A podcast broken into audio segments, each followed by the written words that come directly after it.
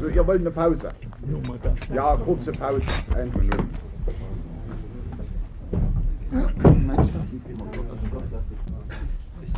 Ja, äh, Genossinnen und Genossen, das war äh, sicherlich äh, ein Einstieg in den härtesten Teil ähm, dieser Beratung. Hätte er Neues bekommen, hätte er es genutzt, oder wie?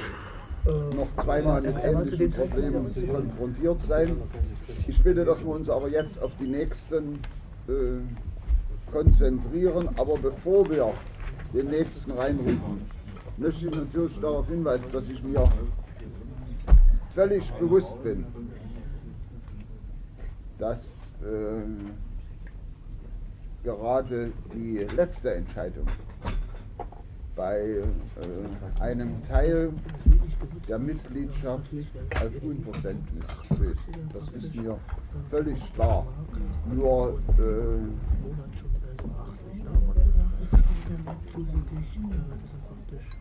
es kann aber für mich auch nicht darum gehen, hier in der Schiedskommission nur populistische Entscheidungen herbeizuführen. Ja, da hätten wir es alle das 22 MFS aber wir sind einmal rein und auf Zuruf. Ja, klar. Äh, wir haben uns enorme Mühe gegeben.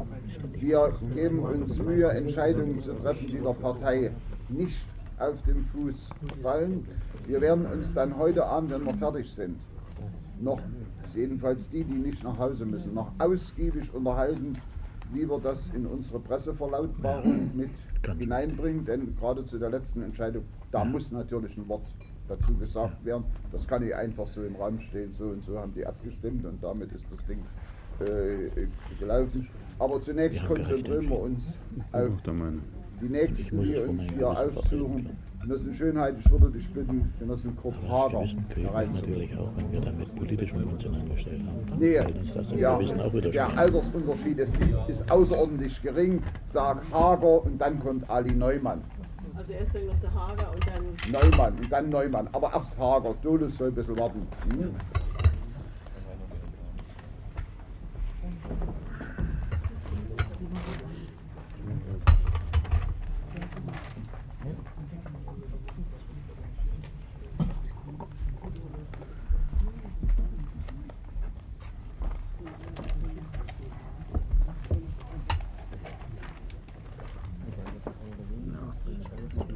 Ich werde am auch sein, ich da drauf. Was du deine Hand, das davon noch ein? Oder? Ne, nimm mal die hier vorne, das große hier. Ja, ja, ja, ja. Passt dir besser zu dir. Danke.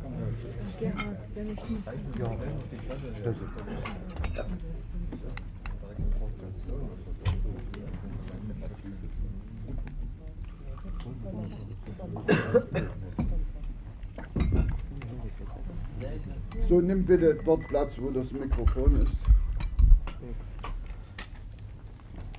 Es tut uns leid, dass du hast so lange warten müssen, aber es hat sich doch, was Siegfried Lorenz, äh, doch äh, ja, über einen viel längeren Zeitraum erstreckt, als wir ursprünglich angenommen hatten.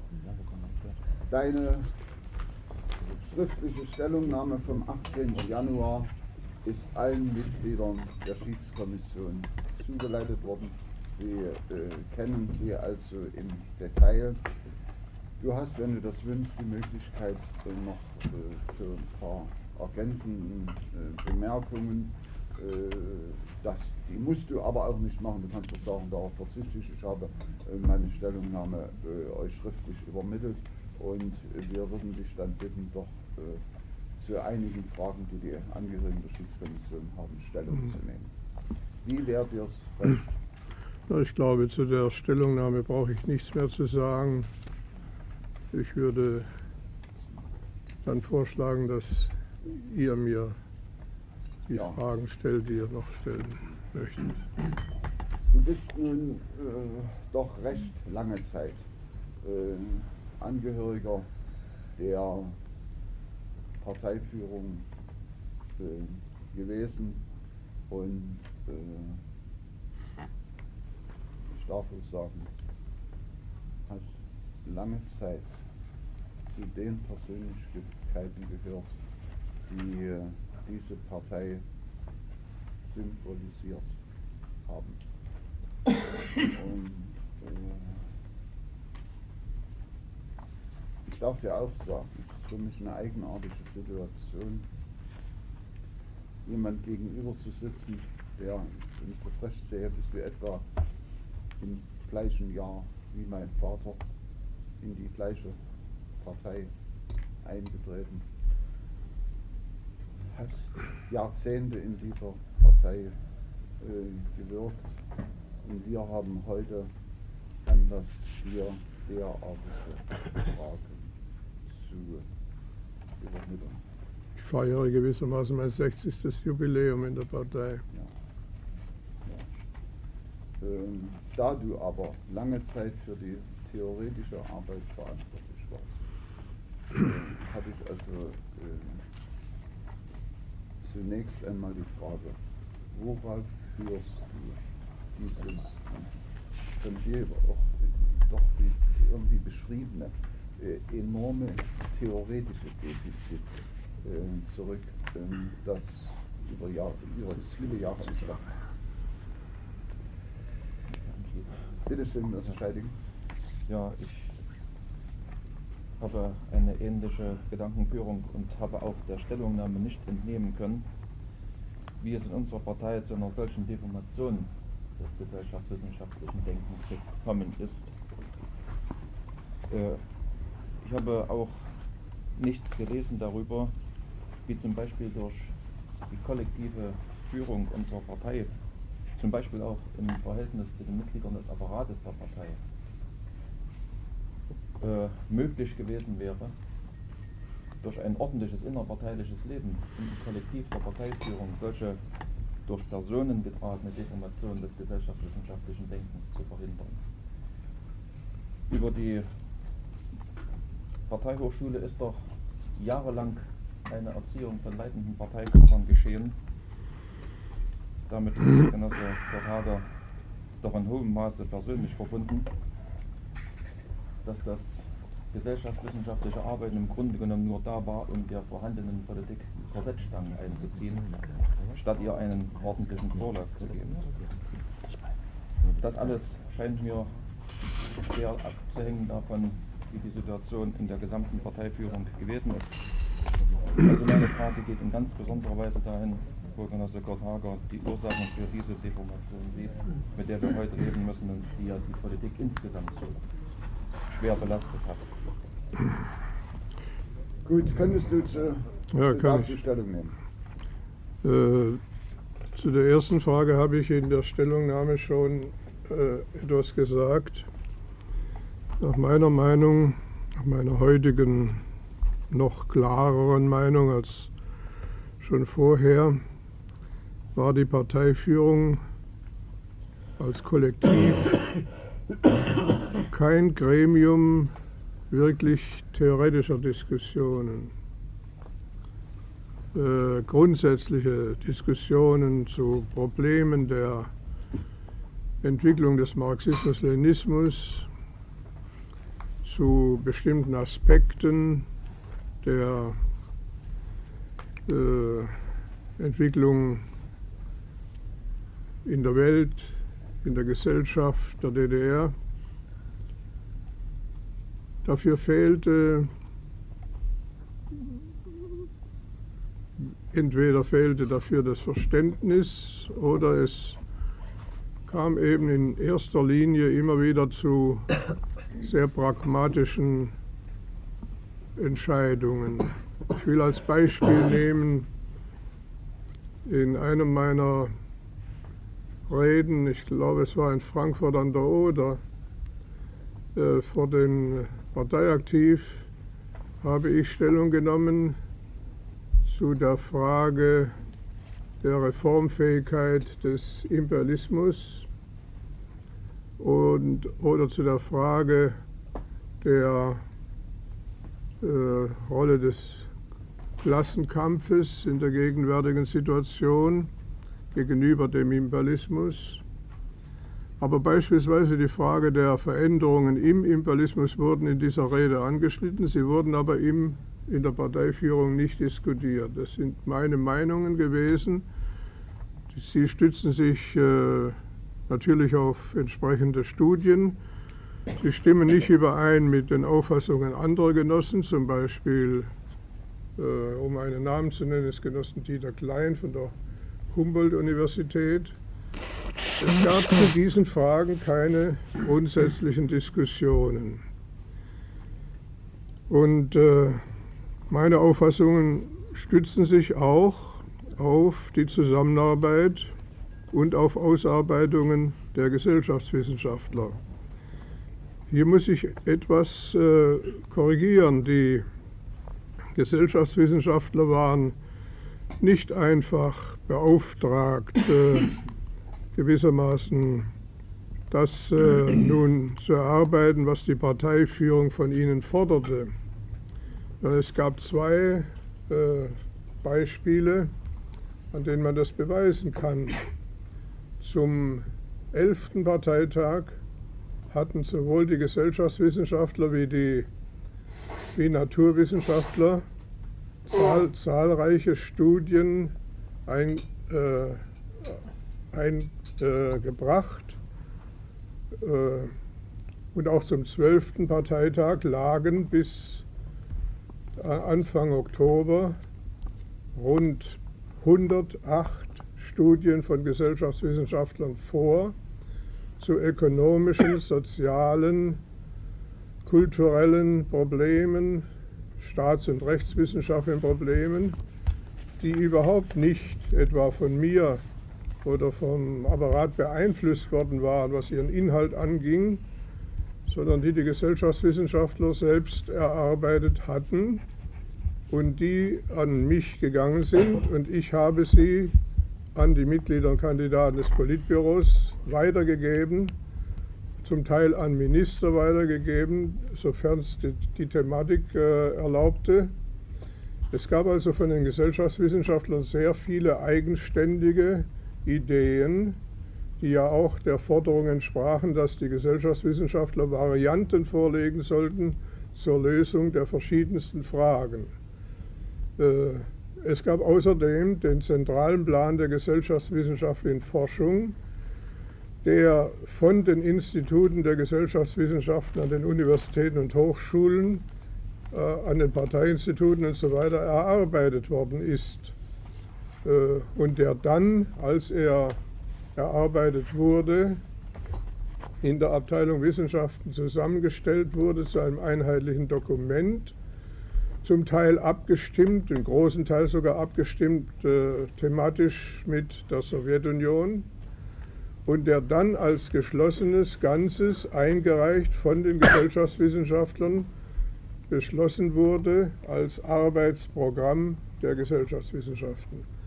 Also man kann nicht einfach sagen, die Gesellschaftswissenschaftler hatten nur zuzuarbeiten oder hatten nur die Politik nachträglich zu begründen. Sie haben sehr viel eigenständige Ideen eingebracht und diese Ideen sind auch weiter vermittelt worden. Aber wie nun die Resonanz darauf erfolgt ist, das ist eben der Mangel, den ich empfinde. Es wurde darüber nicht diskutiert, es wurde das den Einzelnen überlassen, sich äh, damit zu befassen. Und in meiner Arbeit, ich habe über viele Fragen mit Ihnen diskutiert, aber ich war nur einer von vielen. Und ich empfinde einen Hauptmangel, wie gesagt, in der Existenz einer nicht sehr theoretischen Atmosphäre in der bisherigen oder damaligen Parteiführung. Darf ich mir da etwas einschenken? Ja, was sicherlich. Wenn, wenn du so gut sein möchtest. Natürlich hat es in, in den Gesellschaftswissenschaften unterschiedliche, ein unterschiedliches Niveau gegeben. Die Arbeiten nicht aller Institutionen waren gleichmäßig gut. Es gab zum Beispiel eine Studie aus der Akademie der Wissenschaften, dem Institut für Wirtschaftswissenschaften dort, die eine sehr kritische äh, Beurteilung der Wirtschaftsentwicklung vornahm. Es gab andererseits äh, auch, äh, auch Studien, die mehr oder weniger wiederholten, was man schon kannte. Also Neues und gewissermaßen altbekanntes mischen sich hier. Ich würde generell sagen, unsere Gesellschaftswissenschaftler sind bestrebt gewesen, das betrifft die Akademie für Gesellschaftswissenschaften, besonders das betrifft die Universitäten und Hochschulen, das betrifft die Akademie der Wissenschaften, eigenständige Ideen in die Politik einzubringen. In dieser Richtung wurde auch der 12. Parteitag vorbereitet, aber es kam eben nicht mehr zum Zuge. Andererseits gab es Arbeiten, die mehr oder weniger altbekannte Wahrheiten wiederholten. Das gilt zum Beispiel für einige Arbeiten aus der Parteihochschule. Meine Zusammenarbeit bestand äh, in der direkten, unmittelbaren Aussprache mit äh, den Leitern der gesellschaftswissenschaftlichen Institute. Ich habe ja die Kommission des Politbüros für Gesellschaftswissenschaft, äh, der Leiter der gesellschaftswissenschaftlichen Institute geleitet. Dort wurden, soweit es die Zeit erlaubte, auch theoretische Fragen behandelt. Ich habe mit einzelnen Genossen natürlich, mit Abteilungsleitern oder mit Genossen wie, sagen wir mal, Genossen Reinhold oder Genossen Kotziolek äh, über theoretische Fragen diskutiert, aber mir persönlich fehlte das theoretische, das geistige Klima, äh, in dem man tiefer hätte schürfen können, in dem man tiefer eindringen hätte können in, in die Probleme unserer Zeit. Gut, danke schön. Bitte schön, Genosse Günther. Zur Wissenschaftspolitik noch eine konkrete Frage und dann ein anderes Problem.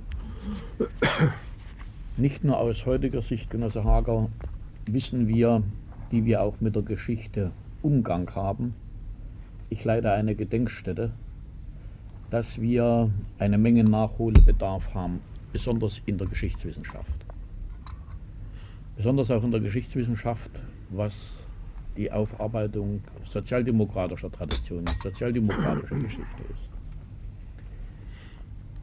Welchen Einfluss hattest du auf dieses Zurückbleiben? Das ist eine konkrete Frage zu diesem Wissenschaftsbereich. Ein zweites Problem ist für mich genereller Natur. Du schreibst in deinem Bericht auf der Seite 2, ich zitiere, dass die Politik der ehemaligen Parteiführung zu einer tiefen Krise in der Partei und in der gesamten Gesellschaft führen würde, war nicht vorauszusehen. Wir, die wir an der Basis tätig waren und die Diskussion haben mit den Produktionsarbeitern und so weiter, also mit jenen, die letztlich dann, weil die Krise ausbrach, auch die Partei zu Handlungen führte, die waren dann also klüger, wesentlich klüger als die Genossen im Politbüro, die für das Schicksal unserer Republik, für ihre Werte, für die Leistungen ihrer vielen fleißigen Bürger die Verantwortung trugen. Das geht in meinem Kopf nicht auf. Das war für dich nicht voraussehbar. Und ich bin ehrlich, ich kann dir das so auch nicht abnehmen. Ich kann dir das nicht abnehmen. Ja, ich möchte das nochmal mit einem Punkt ergänzen. Als so warst du ja in der Partei als Chefideologe bekannt und somit auch in den jetzigen Darlegungen und auch in dem schriftlichen Bericht kommt immer wieder der Bezugspunkt auf den Marxismus-Leninismus. Nach den bisherigen kurzen Aussagen und von dem Bericht geht also aus, alles das, was die Wissenschaftler theoretisch aufgearbeitet haben, konnte im Politbüro nicht umgesetzt werden. Demzufolge war das Politbüro unfähig, strategisch wichtige Entscheidungen auf der Grundlage der Wissenschaftler zu entscheiden. Und das schließt hier ein die Frage, warum hast du geduldet diese Inkompetenz des Politbüros? Das sind also drei Fragen, dass ich gleich Stellung nehmen. Ja. Zunächst. Wenn dir es lieber ist, äh, fragen wir erst, ob es noch andere, aber möglicherweise ist das übersichtlicher. Ja, es ist, es mir egal, aber es ist übersichtlich. Gut, machen wir es so. Bitteschön. Äh, zunächst äh, zu Fragen der Geschichtswissenschaft und äh, der Aufarbeitung unserer Geschichte.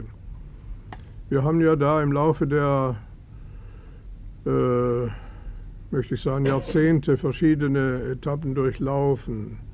Wir hatten einmal die achtbändige Geschichte der deutschen Arbeiterbewegung bearbeitet und haben ziemlich bald festgestellt, dass diese äh, achtbändige Geschichte, damals noch unter dem Einfluss von Walter Ulbricht, der der Leiter der Geschichtskommission war, äh, Mängel enthielt und haben dann einen Beschluss eingebracht über die Erarbeitung einer vierbändigen Geschichte der SED. Der erste Band dieser Geschichte ist auch erschienen. Am zweiten Band, der die Zeit von 1919 bis 1945 umfassen sollte, wurde gearbeitet. Das waren, äh, und am dritten und vierten Band wurde ebenfalls gearbeitet. An der Ausarbeitung dieser vierbändigen Geschichte hatte ich einen sehr großen Anteil, weil ich äh, äh, diese Bände mehrmals gelesen habe. Das sind jeweils Tausende von Seiten gewesen, aber das ist jetzt hier nicht äh, der entscheidende Punkt. Wobei wir beim Punkt 2 äh, auf die äh, äußerst komplizierte äh, Entwicklung der revolutionären Arbeiterbewegung in Deutschland nach 1918, nach der Gründung der KPD, also nach der Spaltung von der Sozialdemokratie, natürlich im Detail eingehen mussten und dabei viele äh, neue Fragen überhaupt erst erforschen mussten. Dazu kam dann in diesem Band alles, was sich 1937, 1938 in der Sowjetunion ereignet hatte, äh, die stalinschen Repressionen. Dazu äh, gab es äh, die sowjetischen Veröffentlichungen, aber damit im Zusammenhang standen ja die Verfolgungen deutscher Kommunisten. Und wir verfügten über wenig Material zur Verfolgung deutscher Kommunisten im Rahmen unseres Parteiarchivs und der, der, des Instituts Marxismus-Leninismus und haben uns bemüht, äh, mehr Aufschluss zu erhalten. Dazu war ich unter anderem in Moskau, um mit dem äh, Leiter der, des Instituts Marxismus-Leninismus, Genossen Smirnov, äh, darüber zu beraten, dass man uns doch die Unterlagen geben möge, wer in der Sowjetunion verhaftet, verurteilt, ja sogar umgekommen ist wir bekamen äh, einiges. Es stellte sich heraus, es war immer noch nicht vollständig. Äh, wir haben dann einen weiteren, äh, äh, weiteren Versuch gemacht, noch mehr zu bekommen und bekamen schließlich äh, im äh, Frühsommer dieses Jahres eine lange Liste, die jetzt im Parteiarchiv bzw. im Institut Marxismus-Leninismus liegt über die wachsende, zu meiner äh, Überraschung muss ich sagen, denn das hatte ich nicht für möglich gehalten, wachsende Zahl deutscher Kommunisten, die äh, in der Sowjetunion verfolgt worden waren. Alle diese Materialien, alle diese Kenntnisse wurden in den zweiten Band eingearbeitet, in dem Maße, wie sie kamen. Wir bekamen dann Zugang zum Kominternarchiv auf Aufforderung äh, wiederum im persönlichen Gespräch und äh, haben äh, die deshalb also am zweiten Band sehr lange gearbeitet. Er ist äh, äh, nicht bis zu Ende fertiggestellt worden, äh, aber immerhin unter dem Aspekt, eine wahrheitsgetreue Darstellung der Geschichte zu geben, ohne zu verschweigen, was an Repressalien gegen deutsche Kommunisten unternommen worden war und gegen andere Antifaschisten natürlich, nicht nur gegen Kommunisten. Was die Stellung zur Sozialdemokratie angeht, so gab es darüber nicht wenige Diskussionen, weil äh, wir aus der Geschichte unserer Partei äh, ja eines also immer als Belastung mitgenommen haben lange Zeit als Belastung. Vor 1933 hat äh, die Spaltung der Arbeiterbewegung zu Beziehungen zwischen Kommunisten und Sozialdemokraten geführt, die man nicht gerade als freundschaftlich bezeichnen kann. Ja, die erste, das war bedingt durch den Blutmai 1929, das war bedingt durch, durch äh, äh, die Ermordung von Karl Liebknecht und Rosa Luxemburg, zu der die, der damalige Vorwärts eine positive Stellung genommen hatte. Das war bedingt durch äh, die Aktionen in, in äh, Mitteldeutschland unter der Leitung sozialdemokratischer, eines sozialdemokratischen Polizeipräsidenten. Es gab also diese, diese wie soll ich sagen, Gegensätze, die ich selbst als junger Kommunist erlebt habe bei unseren Demonstrationen, äh, wie wenig also Verständigungsbereitschaft da war. Dann kam der Hitlerfaschismus und die ersten Begegnungen zwischen Kommunisten und Sozialdemokraten im Rahmen einer einheitlichen Aktion. In meiner Geschichte bedeutete die erste Begegnung, ich war damals Mitglied des äh, Bezirksvorstands des Roten Frontkämpferbunds in Württemberg, die erste Begegnung mit einem Sozialdemokraten, das heißt mit dem Leiter des Reichsbanners von äh, Württemberg, in einem Wald in der Nähe von Stuttgart Anfang 1933 im Februar wir wurden bei dieser Gelegenheit verhaftet, aber er sagte damals, es ist das... Nicht, ja. Jetzt muss, ich mal ein bisschen konkreter werden. Ein Geschichtsbuch. Ja, ja. Ich möchte so eine Frage kann man kurz beantworten, dann sitzen wir nämlich mit dir hier in zwei Stunden noch da. Ich möchte hier Punkt 3 mal. Du hast ja geschrieben, drittens, in meiner Verantwortung. Er die Fragen noch gar nicht beantwortet? Die sind noch nicht beantwortet. Und du bist als Chefideologe für, alle Bereiche hier verantwortlich gewesen. Schreibst du, habe ich alles in meinen Kräften stehen, die da. Und das möchte ich dir unterstellen. Ganz, ganz im Gegenteil. Dass durch eine nicht sachgerechte Führung auf, auf ideologischem Gebiet auch ein wesentlicher Beitrag dazu geleistet wurde, dass unsere Partei an der Rand des Ruins steht. Dass ihr nämlich nicht den Anforderungen, wie, wie überhaupt das gesellschaftliche Leben äh, an der Basis, wie das vonstatten gegangen ist, dass ihr das gar nicht gewusst habt und dass ihr nämlich auf die Erfordernisse nicht reagiert habt. Ihr habt über den Köpfen und, und unserer Menschen geschwebt. Und da sind nämlich auch solche Beschlüsse zustande gekommen. Und ich kann das gar nicht verstehen, dass du ja sagst, äh, die Gesellschaftswissenschaft hat zugearbeitet. Wenn wir nämlich so gearbeitet hätten oder, oder so uns die Ziele verfolgt hätten, wie die Gesellschaftswissenschaft zugearbeitet hat, wären wir nämlich nicht am Rand des Ruins gekommen hier mit unserer gesamten Republik, mit unserer Partei und mit allen drum und dran in dieser Situation, wie wir uns befinden. Und das muss ich dir zum Vorwurf machen, dass du als Chefideologe ja einen wesentlichen Beitrag dazu geleistet hast, unsere Partei in, in so eine Situation zu führen. Und damit sind wir. Das ist konkret. Ja, damit sind wir bei der Frage deiner politischen Verantwortung. Weißt du, ich tue nicht gern einen Älteren unterbrechen. Und äh, ich würde aber doch bitten, äh, dass du dich vorwiegend auf diese Frage konzentrierst. Wie siehst du als einer, der nur mit am längsten diesem Politbüro angehört hat, deine persönliche politische Frage?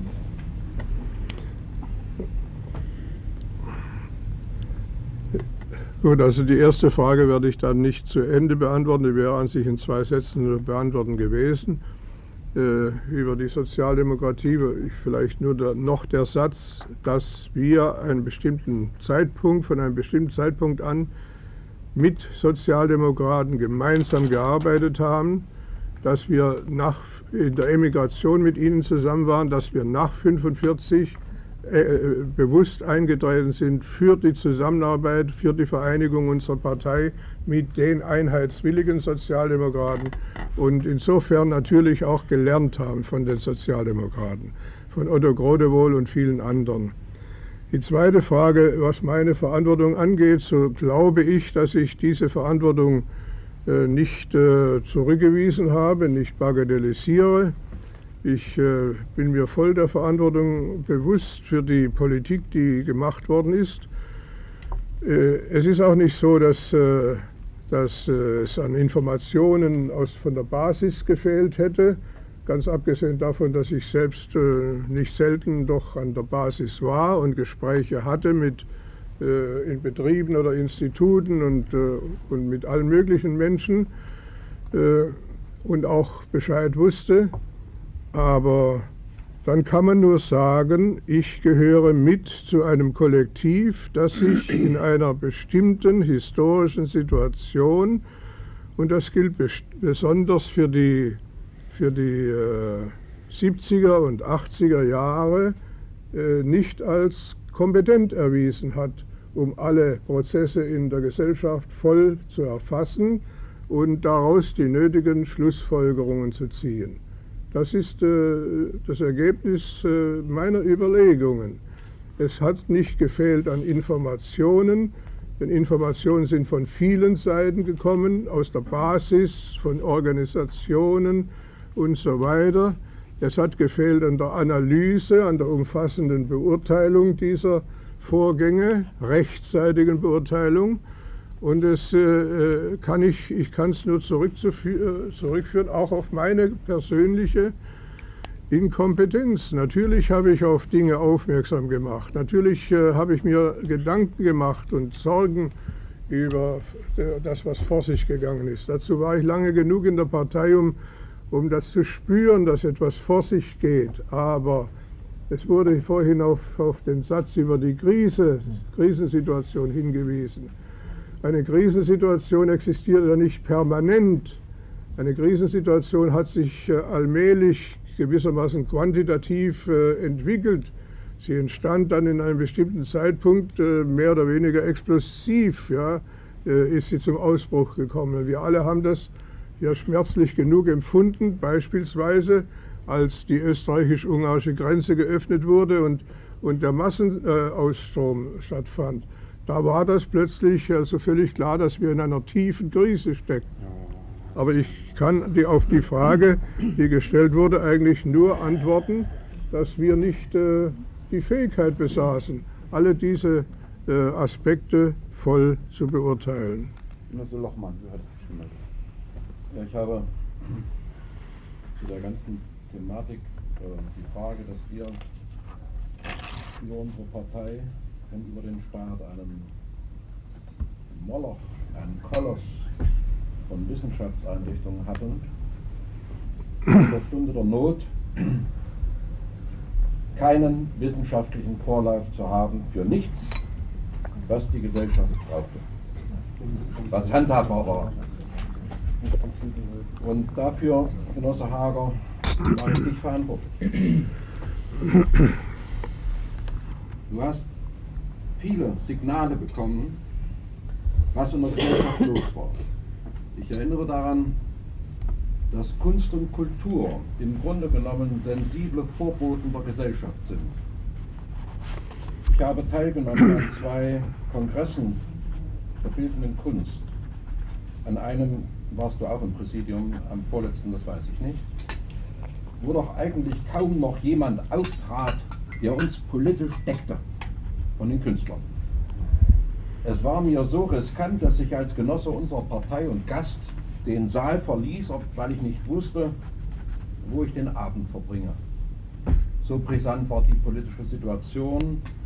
Das heißt, es war nicht, und das betrachte ich als Lüge, die plötzlich geöffnete Grenze in Ungarn, die Signale der Gesellschaft waren weit, weit früher gesetzt. Jawohl.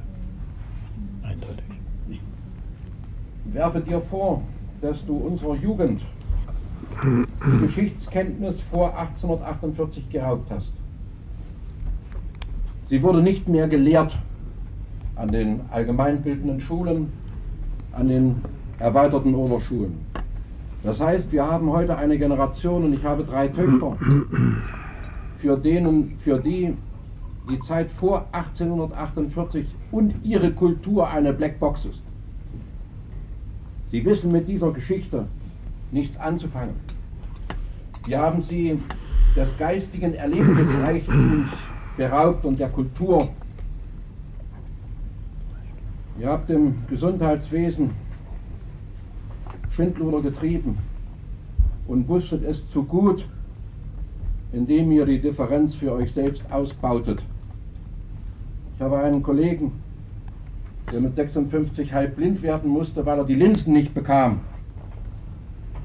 Dafür aber in der Welt rumreist, um die Devisen für euch und für euer Wandlitz zu verdienen. Das hat euch in deiner Verantwortung, du schreibst, du hattest große Freiheit, in deinem Bereich zu arbeiten, überhaupt nicht gestört. Hauptsache für euch und eure Großfamilien war alles bereitet. Ich halte es für einen eklatanten Fehler in deinem Bereich, die Frau des Generalsekretärs und Staatsratsvorsitzenden zugleich zum Volksbildungsminister zu machen. Das musste schiefgehen, das ist ein Stück nach Rumänien gewesen oder nach Nordkorea.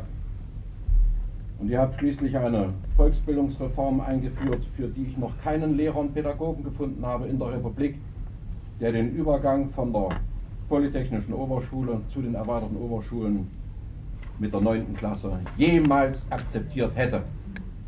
Nun frage ich euch, woher habt ihr euch die Rechte genommen? Worauf habt ihr euch gestützt? Auf welche Forschung? Ich habe sie im Lande nicht gefunden. Ich bin im Volksbildungswesen und auch mit den Universitäten eng verflochten durch Jahre, Jahr, äh, jahrelange Arbeit. Wer hat euch das Recht gegeben, ein Volk so zu vergewaltigen? Nach eurem Willen. Ich wollte meinen Standpunkt hier nochmal sagen, dass Genosse Hager eigentlich sehr unverantwortlich gehandelt hat. Hier in seiner Stellungnahme kommt das zum Ausdruck, dass er eine sehr große Schuld trägt, die politische Lage in der DDR zu äh, manipulieren. Mit seiner Schrift von 1988, Kontinuität und Veränderung, wird praktisch die Lage in der DDR ähm, schön gefärbt, die politische und die ökonomische Lage, anstatt als Chefideologe sich mit gesellschaftlichen Widersprüchen auseinanderzusetzen und die tatsächliche Lage auf den Tisch zu legen und zu Schlussfolgerungen zu kommen und zu Beschlüssen im Politbüro. Und deshalb meine ich, dass Genosse Hager hier eine sehr große Schuld trägt an die tiefe Krise unserer Republik und unserer Partei. Und beantrage in dem Zusammenhang hier gleichzeitig den Ausschluss aus unserer Partei. Du wolltest mich fragen, nur im Anschluss schließt sich im Prinzip dort an. Ich verstehe nämlich eins nicht. Wenn du die ganze Zeit, oder sagen wir andersrum, zwei Regierungschefs erlebt hast, einmal Ulrich und Honecker, und Staatschefs, und, und äh, äh den Stalinismus an sich, wie du ja selbst eben gesagt hast, die Untersuchungen sind geführt worden auf die Verfolgung deutscher Kommunisten, von denen aber in normalen Geschichtsbüchern in der Schule nichts stand. Äh, wie, wie, wie kann es denn dazu kommen, dass die von dir untersuchten Auswüchse in der heutigen Zeit wieder entstehen konnten? Wo du auch eigentlich dann hättest geistig auch die Mittel haben müssen, dagegen aufzutreten. Das würde mich echt interessieren. Das verstehe ich nicht. Ich habe doch keinen, äh, keine Kommunisten oder, oder Mitglieder unserer Partei verfolgt. Nein, es geht mir nicht um die Folgen. Du hättest aber aus dieser Geschichtsaufarbeitung lernen müssen, dass es unter der Regierung Honecker nicht dazu kommt, dass in unserem Lande so etwas sich wieder etabliert, wie es in Russland sich etabliert hatte. Dass Andersdenkende verfolgt werden, dass eigene Genossen aus, und wir wissen es ja nur letztendlich aus der Geschichte, dass ja auch deutsche Kommunisten Deutsche in den Knast geschickt haben, ob ihrer anderen Meinung, dass sowas wieder zugelassen wurde. Das, das, das, ist der massivste Vorwurf, den es eigentlich gibt. Aus, aus der Geschichte der Sowjetunion hätten, hätten wir die Lehren ziehen müssen, dass sich sowas nicht wiederholen darf. Und das ist wieder geschehen. Und heute sind wir am Ende. Wir stehen da, der Staat ist tot, das Volk wurde betrogen, und darin hinein verstehe ich nämlich, du schreibst hier nämlich auf der letzten Seite zum Beispiel, fünftens, was die Wald, Waldsiedlung Wandlitz betrifft. Äh, in einem Fernsehinterview kann ich mich ganz deutlich an deinen Ausspruch erinnern, dass du das als Internierungslager empfunden hast. Nein. Ich musste dazu sagen, dass ich mich natürlich sehr gerne in so einem Lager hätte internieren lassen. Es ist eigentlich eine Ver Ver Verhöhnung derer, die wirklich mal im Internierungslager waren. Also ich kann das doch nicht so gegenüberstellen. Oder die rein sollten. Oder die also, rein sollten.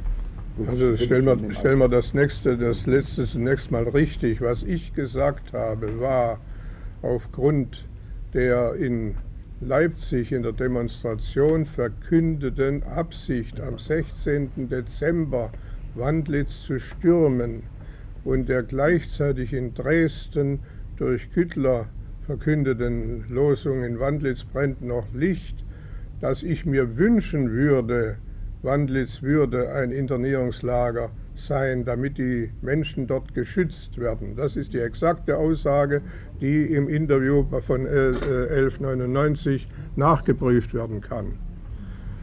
Äh, die zweite Sache, äh, es bleibt mir natürlich, wie soll ich sagen, äh, jetzt nur festzustellen, dass man mich hier der Lüge bezichtigt und der Tatsache, dass ich ja so angeblich verantwortlich bin dafür, dass die Kinder die Geschichte nicht kennen und der Tatsache, dass Schindluder getrieben wurde, meinerseits mit äh,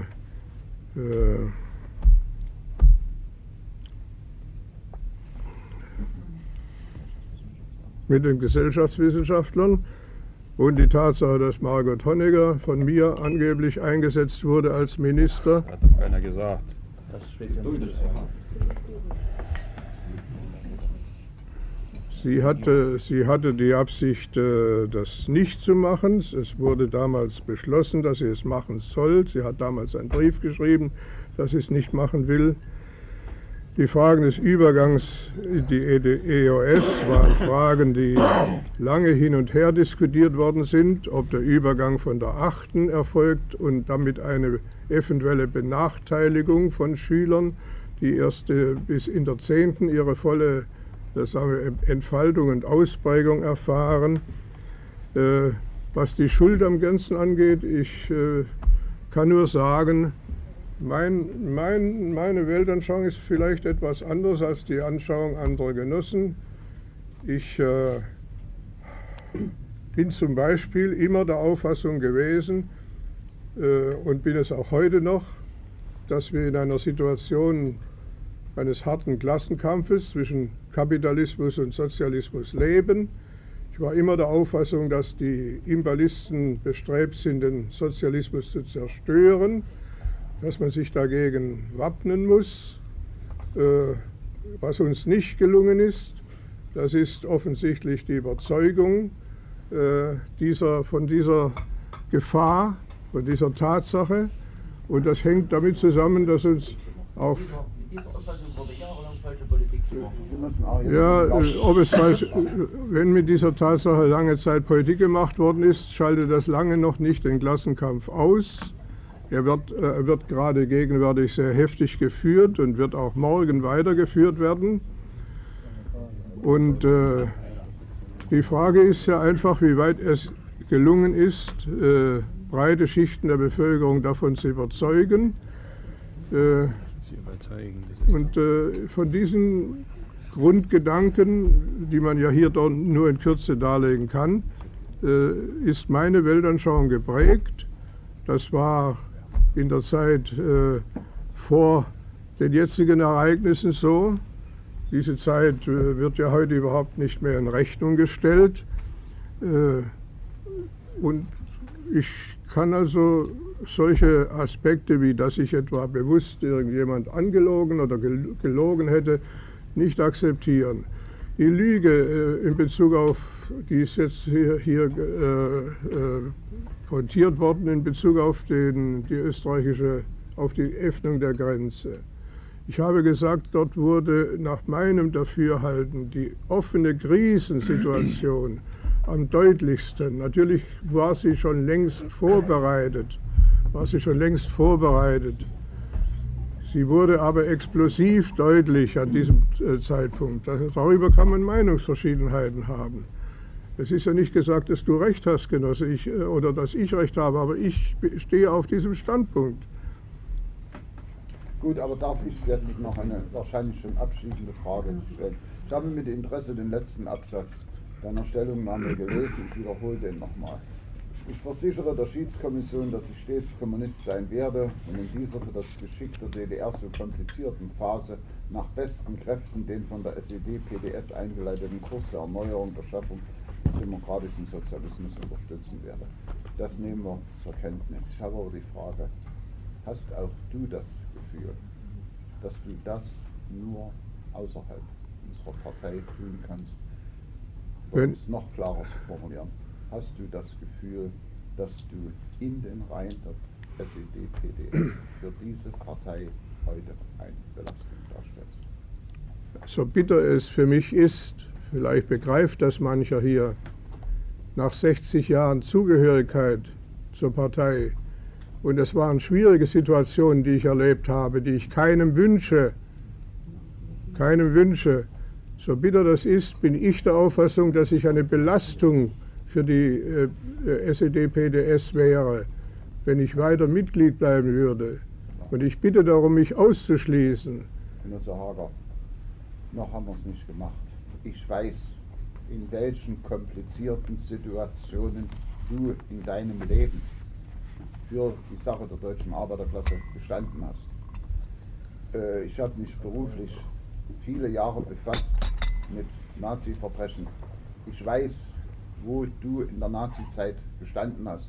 Umso mehr tut es, das habe ich aber einleitend schon gesagt, mir weh, dass du heute hier mit diesen Fragen konfrontiert bist. Aber das ändert nichts an der Tatsache, dass ich genauso wie dir, wie, wie du, derselben Auffassung bist, jawohl, du bist heute, trotz deiner Vergangenheit, für diese Partei, wenn sie sich erneuern will, was wir inbrünstig gönnen wollen, denn das ist nicht entschieden, eine Belastung. Und aus dem Grunde würde ich darauf zurückkommen, wenn es keine anderen Meinungen, liebe Genossinnen und Genossen, von euch gibt, dass wir dann über den anderen abstimmen. Die Genossen Schiele hatten Ich habe keine andere Meinung, ich habe nur noch eine Bemerkung. Genosse Hager, wenn ihr mit diesem Volk als Politbüro, als, führ als führende Kraft unserer Arbeiter- und Bauernpartei den Sozialismus für das ganze Volk aufgebaut hättet und nicht nur den Kommunismus für das Politbüro, dann wären wir heute nicht hier.